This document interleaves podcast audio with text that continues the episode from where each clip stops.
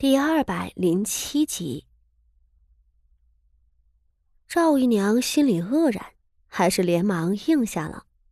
傅锦仪便笑道：“ 如此就劳烦你们了。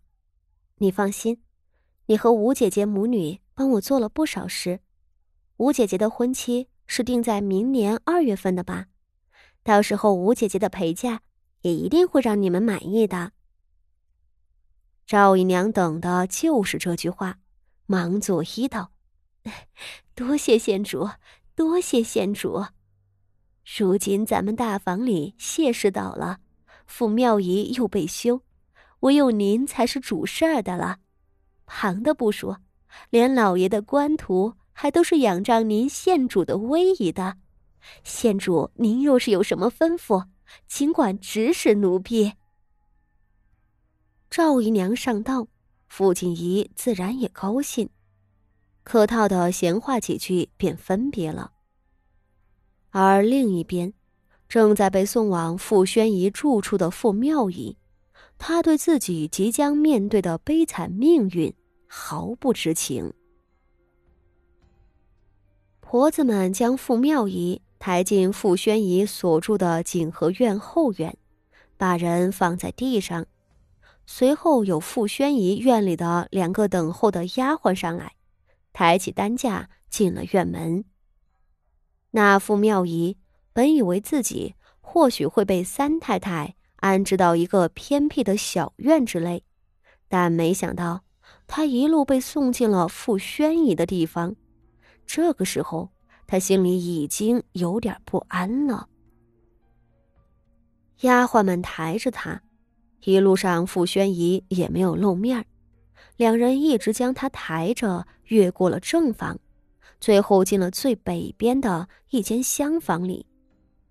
直到此时，傅妙仪才真正觉得不对劲儿了，她惊恐的尖叫道：“你们怎么把我送到这样的屋子里？这是下人房！”抬着她的两个小丫鬟早就得了傅宣仪的吩咐。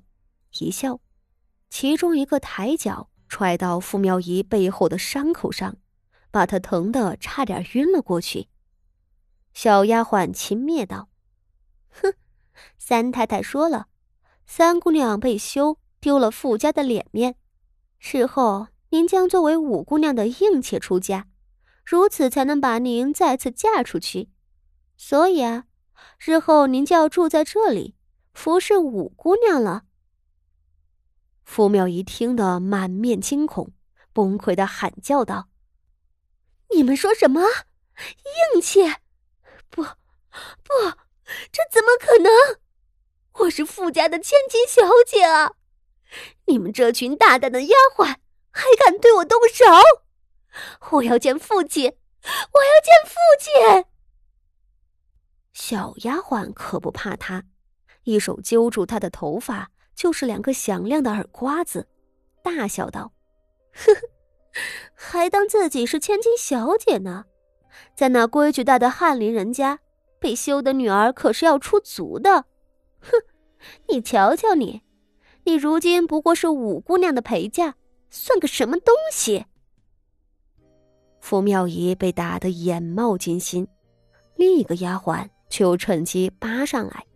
将他手腕上戴着的一串翡翠珠子和腰上的玉佩等物件一件一件的往下撸，一边和同伴道：“你打他做什么？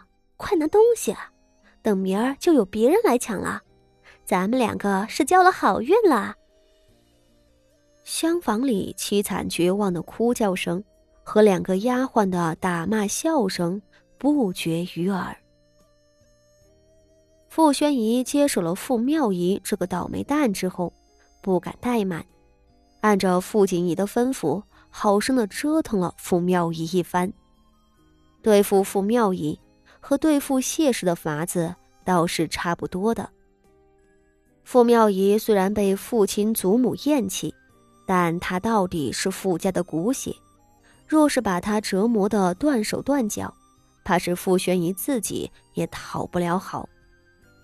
他便费心用了些手段，先是令傅妙仪在青石板子上跪了三天三夜，把他那双本就被苗氏折磨的不轻的膝盖彻底跪坏了。